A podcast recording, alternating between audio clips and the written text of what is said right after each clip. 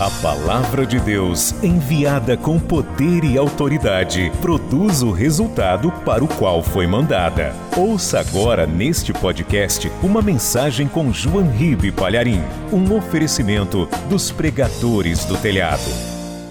Vamos lá. Evangelho de João, capítulo 13, versículo 4.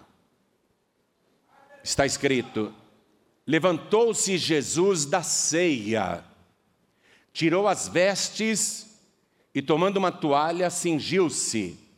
Depois pôs água numa bacia e começou a lavar os pés aos discípulos e a enxugar-lhes com a toalha com que estava cingido. Amém? Veja no versículo 2: E acabada a ceia, acabada a ceia. Isso aconteceu depois que a ceia já tinha acabado. Vou reler o versículo 4. Levantou-se da ceia, tirou as vestes e, tomando uma toalha, cingiu-se. Depois pôs água numa bacia e começou a lavar os pés aos discípulos e a enxugar-lhes com a toalha com que estava cingido. Amém? Eu leio mais uma vez e vou querer que todos que estão comigo aqui, todos que estão comigo aqui na sede da Paz e Vida, bem como que todos que estão nas sedes estaduais, repitam em seguida. E quem estiver ouvindo pela rádio, pela internet, pela TV, é, repita também. Vamos lá. Levantou-se Jesus, Levantou Jesus da, ceia, da ceia, tirou as vestes, tirou as vestes e tomando uma toalha, cingiu-se. Depois, Depois, pôs água numa bacia e começou a lavar os pés aos discípulos e a enxugar-lhes com a toalha com que estava cingido. Amém? Gente, essa cena é inusitada. Quem acredita que aconteceu do jeito que está escrito aqui? Imagine eu numa reunião de Santa Ceia tirar minha roupa, amarrar uma toalha aqui em volta da cintura. Seria chocante, não? Pois acredite, foi chocante. Quando Jesus fez isso, foi chocante. Ninguém estava esperando. Quem acredita que ele, depois da ceia, tirou as vestes, pegou uma toalha e amarrou na cintura. Quem acredita que ele fez isso? Aí ele pegou uma bacia, encheu de água e começou a lavar os pés de cada um dos discípulos. Quem acredita que ele fez isso? Pastor João Ribe, eu acredito porque está aqui na palavra de Deus. E eu creio que o que está neste livro é a verdade. Quem crê, levante a mão. Então vamos dar para esta palavra a melhor salva de palmas que já se ouviu em todo o Brasil, e Portugal, e em toda a terra Vamos abrir a boca e dar glória. Vai aplaudindo e glorificando. Oh, que coisa linda! Quem está dirigindo e ouvindo, vai aplaudindo e glorificando também. Vamos aplaudir mais e mais. Ele é digno de toda honra, de todo louvor e de toda glória. Continua, continua. Pai querido e Deus amado, Deus bendito, Deus todo-poderoso. Nós queremos penetrar neste mistério. Precisamos do Teu Espírito Santo, tanto para pregar como para ouvir. Então, vem com Teu Espírito, tome os ouvidos de quem ouve, e tome a boca de quem prega, e fale com cada vida aqui presente e com quem está ouvindo à distância. Envia a tua palavra com poder e autoridade e que a tua palavra vá, percorra toda a terra e produza o resultado para o qual está sendo mandada. Em nome de Jesus, diga amém, Jesus. Quem tem lugar pode sentar, por favor. Na época de Jesus, as ruas e estradas não eram asfaltadas, e as pessoas não usavam tênis e nem sapatos. Quem tinha algum poder aquisitivo usava sandálias, mas sandálias chapadas, feitas de couro, sandálias que não tinham palmilhas, não tinham muito conforto. E quem era pobre ou escravo andava descalço. E quando uma pessoa caminhava na rua, debaixo daquele sol quente da Palestina, os pés ficavam totalmente empoeirados. Se a pessoa suasse ou transpirasse muito, aquela poeira se tornava até uma espécie de, de lodo, não é? De modo que a pessoa que chegava em casa com os pés empoeirados e cansados, se essa pessoa tivesse algum poder aquisitivo, ela tinha um escravo, um criado, um servo que não usava sandálias. Porque nenhum escravo naquela época usava sandálias. Então, o escravo, o criado, o servo vinha imediatamente com a bacia com água fresquinha e lavava os pés do dono da casa. E aquilo trazia um bem-estar muito grande, relaxava, aliviava os pés. Isso no dia a dia. Quando tinha um banquete, então, uma ceia, um jantar, uma festa, o dono da casa ele tinha vários criados preparados já com bacias com água limpa e fresquinha para receber os convidados que vinham da rua com os pés empoeirados e os criados com uma toalha e a bacia com água lavavam os pés dos convidados e os enxugavam. Normalmente, esse ato de lavar os pés dos convidados de um banquete acontecia ali, quando todos já estavam sentados à mesa. E esclareça-se que a mesa, na época de Jesus, ela tinha no máximo 50 centímetros de altura e normalmente o formato de uma letra U, com várias almofadas no chão que serviam para que os convidados apoiassem o cotovelo com um lado e com a outra mão pudessem se servir, enquanto eles estavam semideitados na mesa e os criados vinham por detrás com a bacia e a toalha para lavar e enxugar os seus pés. Era assim que acontecia. Até um pouquinho antes da refeição, quando todos já estavam à mesa. Então, se a pessoa não tivesse poder aquisitivo para ter um criado, se não houvesse na casa um criado, um escravo, a pessoa menos importante da casa é que deveria fazer o trabalho de um escravo. Por exemplo, o filho mais novo ou o menor da família, ele tinha que vir com a toalha e a bacia com água fresquinha para lavar os pés de quem tinha entrado. Essa era uma tarefa que não fazia parte apenas da etiqueta, era o costume daquela época. Era um costume seguido à risca. Então, a pessoa que era pobre não tinha criado ou escravo, o menor da sua casa, o menor da sua família, já sabia que aquela tarefa desonrosa pertencia a ele, ele deveria fazer sem reclamar, porque ele era o menos importante da casa. Amém? Quem está entendendo isso?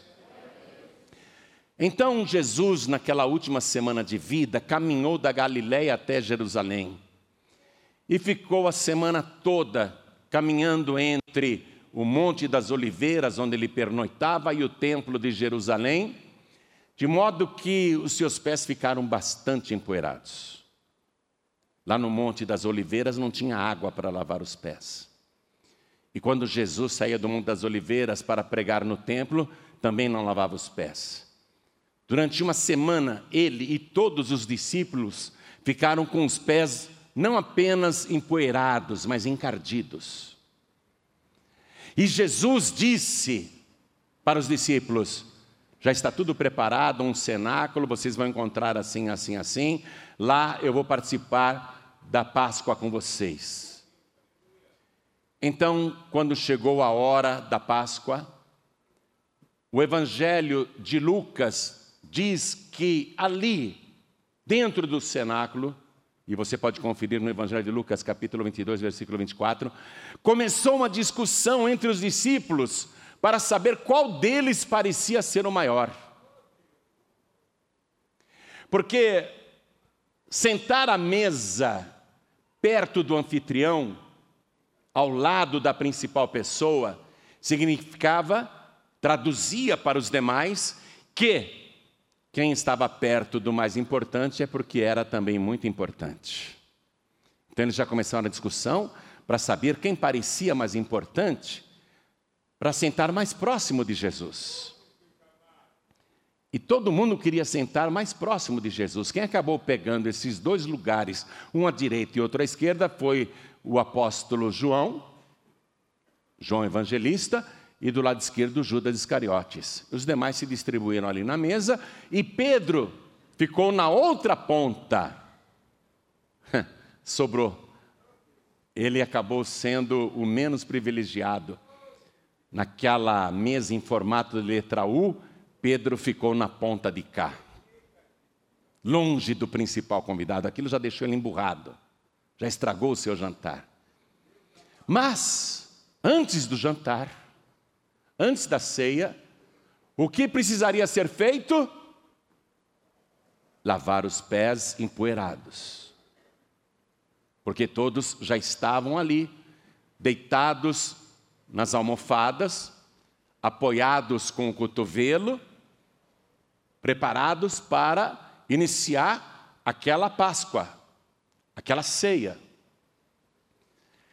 Mas ninguém Nenhum dos doze, nenhum,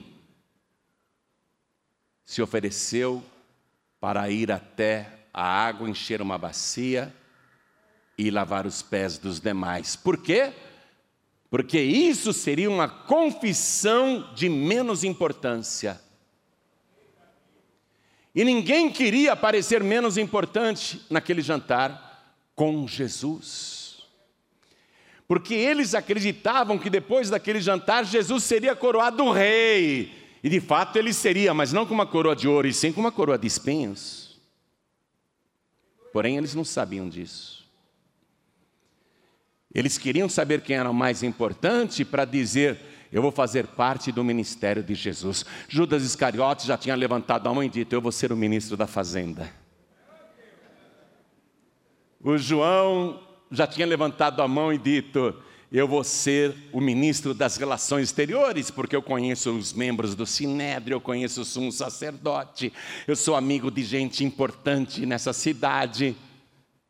Eu vou dirigir o ministério das relações exteriores do reino de Jesus. Eles queriam cargos, eles queriam status, eles queriam importância. E ninguém, ninguém foi encher a bacia com água para lavar os pés dos que estavam naquele cenáculo. E veja, nem para lavar os pés do principal da mesa, que era Jesus Cristo. Você vê o que o orgulho fez com eles? Ah, se eu estivesse naquele jantar e falar: não, não deixa, Jesus, espera aí que eu vou, eu vou lavar seus pés, não senta ainda não nem para lavar os pés do Senhor. O orgulho. O orgulho por posição na mesa. O orgulho por cargo. O orgulho por parecer importante. Aí eles comeram, inclusive Jesus, com os pés encardidos, com os pés sujos Ninguém, ninguém ali foi servo. Você sabe o que quer dizer a palavra diácono? Servo, criado. Ninguém ali foi diácono. Ninguém foi diácono. Eu te destaquei o versículo 2: e acabada a ceia. E acabada a ceia. Ninguém foi diácono naquela ceia. O diácono ali foi Jesus, porque ele serviu a Santa Ceia. Ninguém percebeu isso. Ele foi diácono. E acabada a ceia, Jesus se levantou, não disse uma palavra. Ele não disse uma palavra. Ele tirou as vestes na frente de todos aqueles discípulos importantes.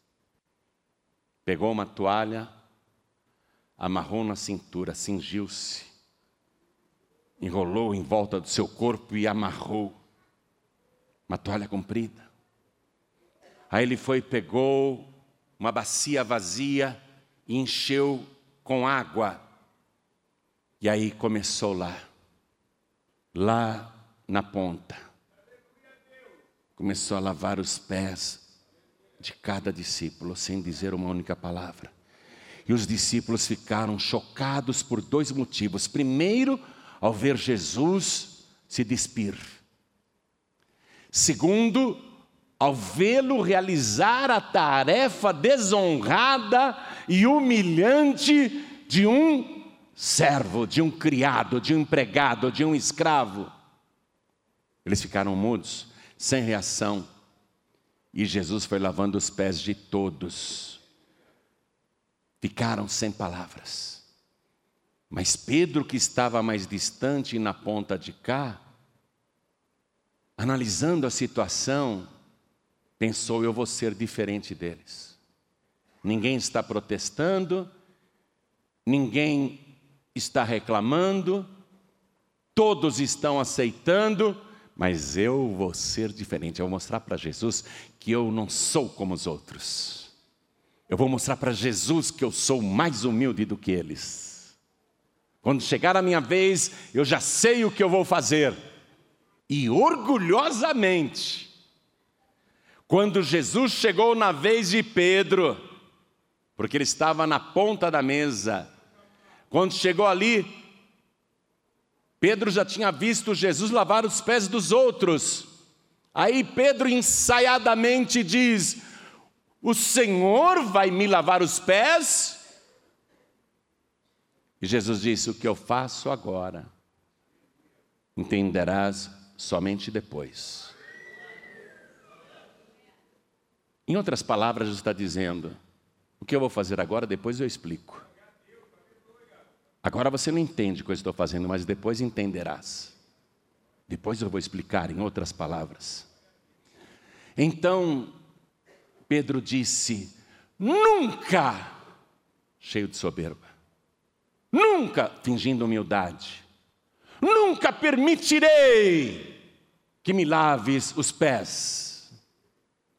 Aí Jesus disse: Se eu não te lavar os pés, tu não tens parte comigo.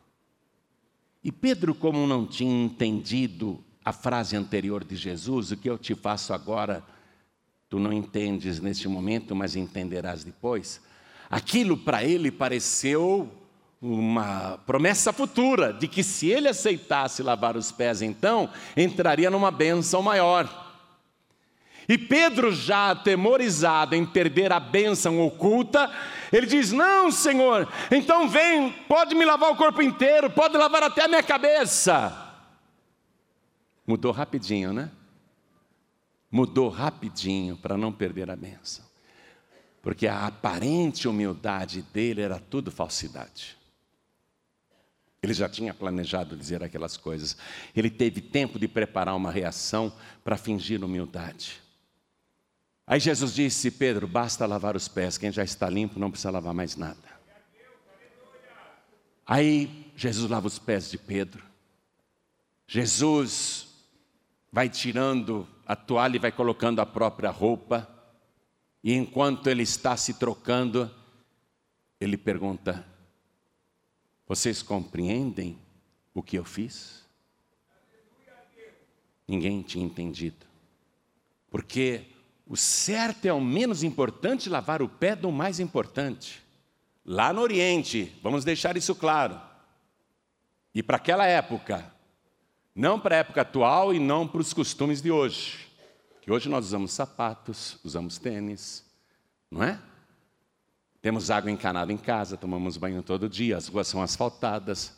Você não vive com os pés empoeirados, não tem essa história de ficar lavando o pé na igreja, não. Jesus disse assim: preste atenção. Vós me chamais de mestre e senhor, e dizeis bem, porque eu o sou. Mas se eu, senhor e mestre, percebe a inversão que ele fez? Confira. Versículo 13. Vós me chamais mestre e senhor e dizeis bem, porque eu o sou. Ora, se eu, senhor e mestre, não se esqueça que ele é senhor. Ele pode ser humilde, mas ele é senhor. Não começa com intimidade excessiva com Jesus que ele não gosta. Tenha temor de Deus. Não fique achando que ele é um coleguinha, não. Não perca o temor dele, não. Eu sou Senhor e Mestre, e se eu, Senhor e Mestre, vos lavei os pés, Vós deveis também lavar os pés uns aos outros. Ô oh, pastor João Ribe, está aí. Jesus dando uma ordem que nós devemos lavar os pés uns dos outros. Escute, pode ler o evangelho inteirinho e você não vai encontrar, além do costume de lavar os pés de quem chega na rua, é apenas isso. Nunca na igreja, nunca na igreja cristã primitiva se praticou o lava-pés. Nunca.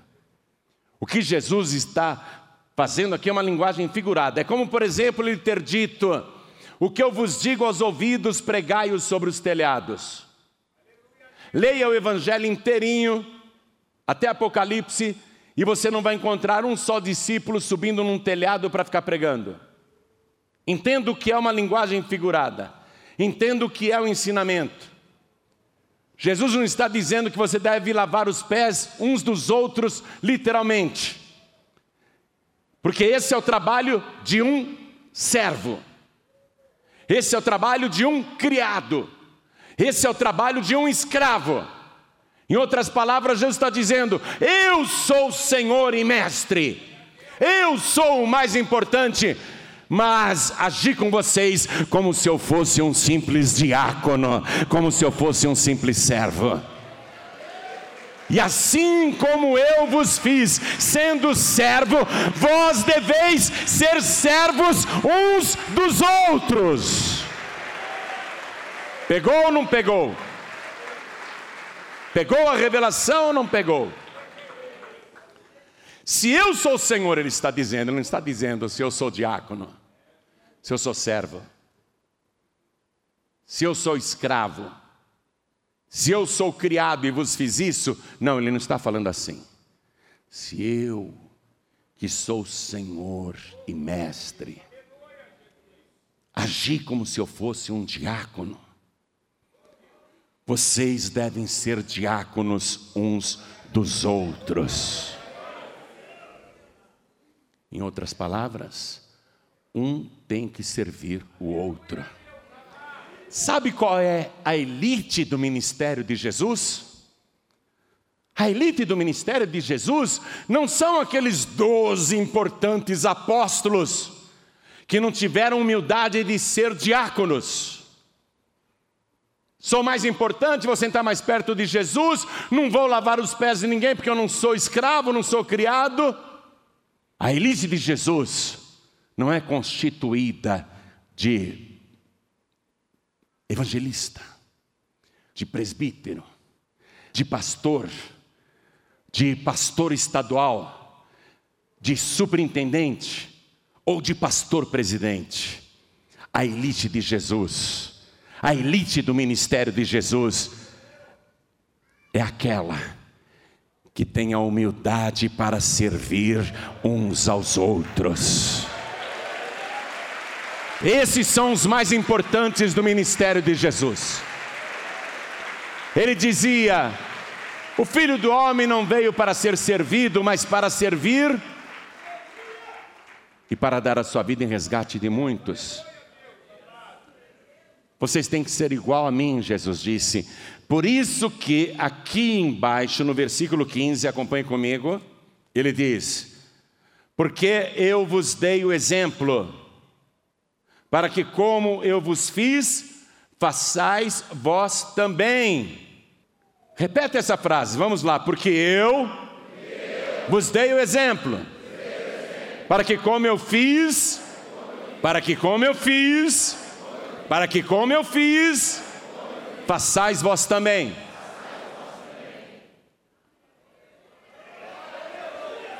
Os senhores deste mundo, os senhores deste mundo, os que se acham donos do mundo, dizem para os subalternos: façam como eu estou mandando. Mas o verdadeiro Senhor, o dono possuidor dos céus e da terra, o verdadeiro dono de todas as coisas, diz para os seus subalternos: façam para os outros como eu vos fiz. Está percebendo a diferença? Deixa eu dizer uma coisa aqui. Aqui não tem nenhum pastor presidente, aqui não tem nenhum pastor superintendente geral, aqui não tem nenhum superintendente, Aqui não tem nenhum pastor, aqui não tem nenhum evangelista, aqui não tem nenhum presbítero. Na paz e vida só tem diáconos, só tem servos do Deus vivo. E você foi chamado para servir e não para ser chefe. Você foi chamado para servir e não para ser servido.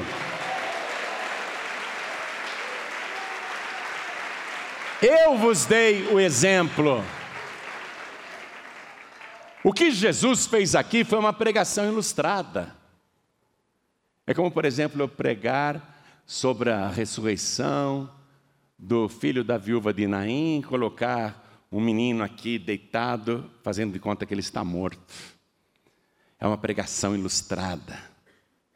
Porque Jesus já tinha dito para os discípulos antes dessa discussão que ocorreu na própria Santa Ceia.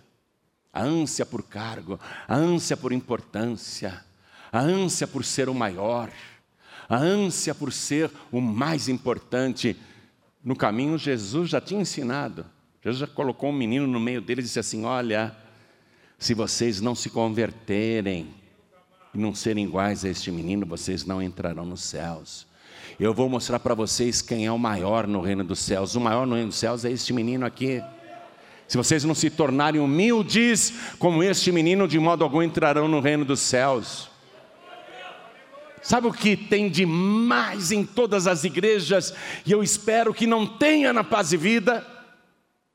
Gente importante demais, gente orgulhosa demais a Paz e Vida não é um ministério de gente importante. A Paz e Vida é um ministério de servos felizes de Deus, que tem alegria de servir um ao outro, de estar ali ajudando, levantando, auxiliando, aconselhando, apoiando. A elite do ministério de Jesus não é constituída de chefes, e sim de diáconos, porque eu vos dei o exemplo, para que, como eu vos fiz, façais vós também. Eu não vou falar isso agora para elogiar qualquer pessoa, mas eu estava lá no gabinete pastoral, que é do pastor Neilton, porque eu na Paz e Vida não tenho nem sala. Eu não tenho sala nem secretária. Eu estava lá no gabinete, aí o pastor Neilton chegou, pegou uma escova de sapato e começou a lustrar meu sapato. Não estou falando isso para elogiar ele, não. E poderia parecer invenção minha se a minha filha Bianca não tivesse entrado na hora. E a Bianca pegou ele engraxando, limpando meu sapato. Foi ou não foi? Antes disso, já tinha passado a escova no meu paletó. O que é isso? É exemplo. É exemplo. Nós não queremos ser servidos por ninguém. Nós queremos é servir todo mundo. Amém? A grandeza do nosso ministério será esta: A verdadeira importância do nosso ministério em todo o Brasil, na Europa, na África, em toda parte é servir. Nós somos chamados para servir. Eu quero que você hoje diga para Deus: Senhor, a partir de hoje eu sou diácono. Mesmo que você diga, eu sou um cara importante na estrutura da paz e vida. Ok, para a paz e vida você pode até ser um cara importante, mas no reino de Deus você tem que dizer: no reino de Deus eu sou um diácono. No reino de Deus eu sou um diácono. No reino de Deus eu sou um diácono. O que é um diácono? É servo. Eu não sei de você, mas eu sou muito feliz de ser diácono até hoje. Se eu passar na igreja e vejo um papel de bala caído no chão, eu pego e ponho no lixo. Antes de mim, várias pessoas passaram em cima daquele papel e não pegaram. Eu vejo um pano sujo, imundo lá na porta da igreja, eu tiro, peço para colocar em outro, porque eu não tenho um pano a tiracola. Mas eu entro em ação, vejo lâmpadas queimadas, cadeiras desalinhadas. Eu quero arrumar isso. Você tem que dizer: olha, preste atenção, diácono e diaconisa. Ao invés de ficar dizendo, para onde que vai meu dízimo? Que esse banheiro aqui não tem nem papel higiênico. Diga, papel higiênico, quando você vir faltando, você tem que dizer, é problema meu. Eu sou servo do Deus Altíssimo. Onde vai meu dízimo? Não tem papel toalha nesse banheiro. Diga, isso é problema meu, eu vou suprir aqui de papel toalha. Esse chão está sujo. Diga, é problema meu, eu vou limpar porque eu sou diácono. Tem uma juíza aqui na Paz e Vida, uma juíza. Teve. O que foi aquilo, Bianca? Foi um jantar, né? É, do que, que era aquele jantar? Foi uma confraternização dos obreiros. E eu vim também. Aí eu soube que aquela mulher, servindo todo mundo com a bandeja, a Bianca falou, pai, ela é uma juíza. Eu falei, é mesmo? De onde? Do Fórum João Mendes, o mais importante de São Paulo. Servindo todo mundo, correndo para lá e para cá, fez as sobremesas, me trouxe até para experimentar. Aí ela olha para mim e faz o seguinte pedido. Ela diz assim, pastor João posso te pedir uma coisa? Faça comigo o que quiser aqui dentro, qualquer tipo de trabalho, só não me tire de cuidar do banheiro da igreja. Como é que é? A senhora cuida do banheiro da igreja, uma juíza do Fórum João Mendes. A senhora cuida do banheiro. E ela implorou, dizendo: Nunca me tire desse serviço. Eu não sei se essa juíza está aqui. Ela está aqui? Cadê? Cadê a juíza? Cadê? Não estou vendo, não. Ergue, fica de pé. Levanta, fica de pé, juíza. Olha, eu falando com uma juíza, eu deveria falar assim: por gentileza, excelência, fique de pé. Ó, oh, meritíssima, meritíssima. Senhora continua cuidando do banheiro? Então vamos dar uma salva de palmas para Jesus.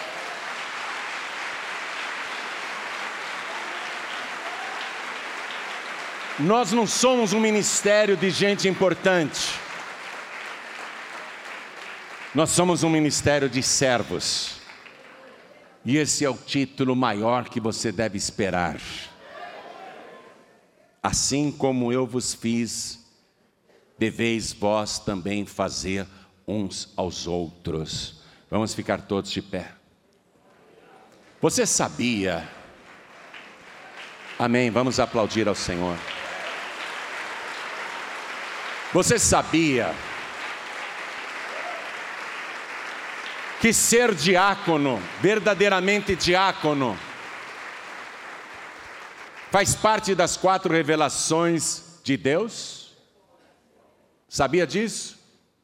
Se o meu povo, disse Deus descendo aqui na terra e falando para Salomão, veja que não é um pregador que disse isso, não foi um profeta que disse isso, o próprio Deus desceu do céu e falou isso se o meu povo, que se chama pelo meu nome, se humilhar, Se humilhar. É a primeira condição. Se você é importante demais, se você é orgulhoso, orgulhosa demais, então você está fora das quatro revelações. Você não faz parte do povo de Deus que se chama pelo nome do Senhor.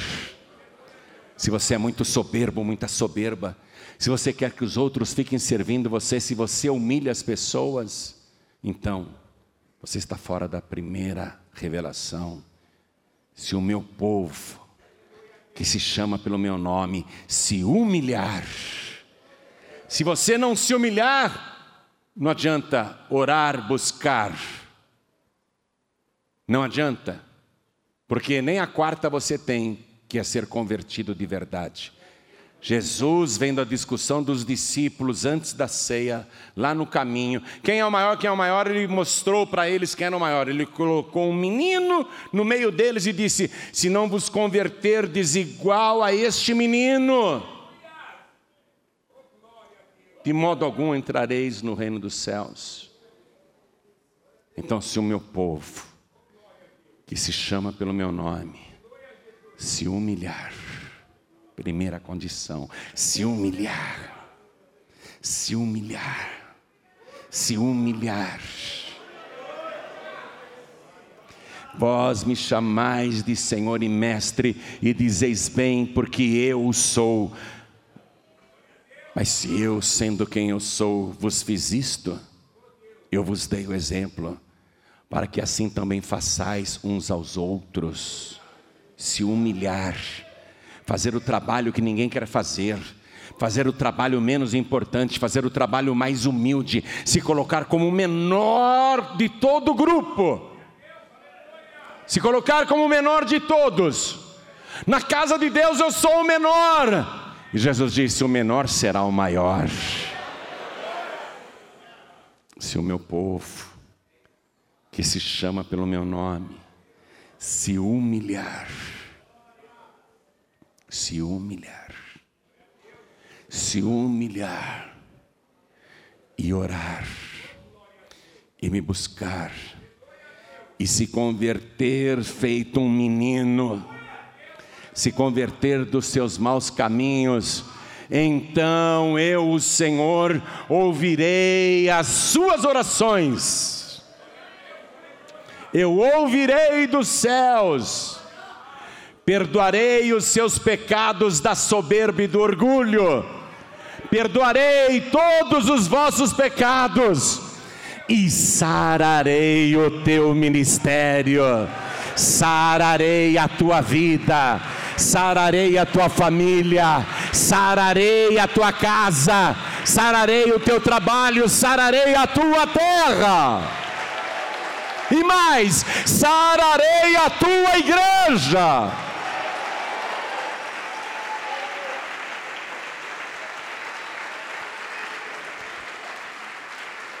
Eu quero chamar aqui na frente só os humildes. Só os humildes. Só os que querem se humilhar. Os que querem pedir perdão. Não ajoelha ainda não, espera um pouquinho. Não ajoelha ainda não, espera um pouquinho, já já você se ajoelha. Vem para cá. Vem para cá. Se o meu povo, que se chama pelo meu nome, ser cristão, é um privilégio, porque só pode dizer que é cristão quem é de Cristo. Você só pode se chamar pelo nome de Cristo se você realmente se converteu. E para você ser cristão, você tem que ser igual a Ele, seguir o exemplo dele, se humilhar. De sorte que haja entre vós o mesmo sentimento que houve também em Cristo Jesus, que sendo em forma de Deus, não teve por usurpação ser igual a Deus mas aniquilou-se a si mesmo, tomando a forma de servo, fazendo-se semelhante aos homens, e achado na forma de homem, humilhou-se a si mesmo e foi obediente até a morte e morte de cruz. Por isso, Deus, o Pai, o exaltou soberanamente e lhe deu um nome que está acima de todo nome, para que ao nome de Jesus se dobrem, agora sim, todos os joelhos dos que estão em cima no céu e na terra e até debaixo da terra, e toda língua confesse que Jesus Cristo é o Senhor, para a glória de Deus Pai. Oh glória! Agora você está se humilhando na presença dEle. Se o meu povo se humilhar, se humilha, pede perdão nos estados, em toda parte, em todo mundo, em toda a terra onde esta mensagem estiver chegando, se humilha na presença do Senhor teu Deus, se humilha agora na presença do Senhor teu Deus, porque todo aquele que se humilha será exaltado. Quem a si mesmo se exalta será humilhado. Se humilha, se humilha, porque entre vós, entre o meu povo, disse Jesus, não será igual ao mundo.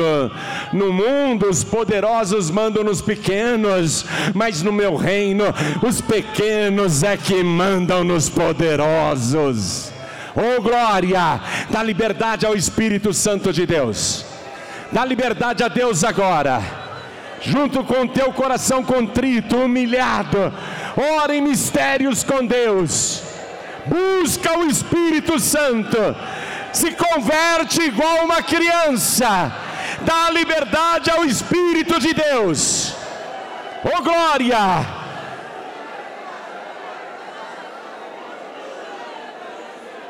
Oh, recalamasuri mixiamas. Elia Masuria tia soy. Orianda la Masurimas. Oh glória! Ore para você ser diácono até a volta de Jesus. Porque ele disse: Bem-aventurado, bem-aventurada aquele servo, aquela serva, que quando o seu Senhor voltar, achar servindo assim. Ore para você ser diácono, diaconisa, até a volta de Jesus. Pastor Newton Rocha, orando. Continue, continue, continue. Continue, não pense que você está sendo humilhado. Ao contrário, o Senhor vai te exaltar poderosamente, porque aqueles que se humilham, estes serão exaltados pelo Senhor. Oriaralamassuriandia, lerialamassoricandalas. Senhor, dê a este teu filho, a esta tua filha, um espírito ensinável, o mesmo, o mesmo espírito que entre em cada pessoa agora, com poder e autoridade, que esta pessoa tenha a mesma linguagem, fale a mesma coisa, o mesmo Espírito, mesmo pensamento, a mesma unção que o Senhor derramou sobre este ministério, sobre a paz e vida, o que o Senhor entregou ao fundador e presidente da paz e vida, o primeiro diácono desta obra, que esteja também sobre todos nós, para que esta obra continue crescendo, para que o teu nome seja glorificado através deste ministério que o Senhor separou, ungiu, abençoou e encheu de graça do teu espírito e do teu poder. Agora encha os teus filhos de poder e do espírito do Espírito Santo. Eiria lalamassoriandalás, eritirilamasturias. Oh glória! Vós já estáis limpos por esta palavra que recebestes. Depois desta palavra, depois deste dia, vocês nunca mais serão os mesmos, porque o Espírito do Senhor está dentro de vocês. Em nome de Jesus, amém. E graças a Deus, fiquem de pé, fiquem de pé. Oh glória! Vamos aplaudir ao Senhor. Você acabou de receber as boas novas do Evangelho através de João Ribe Palharim.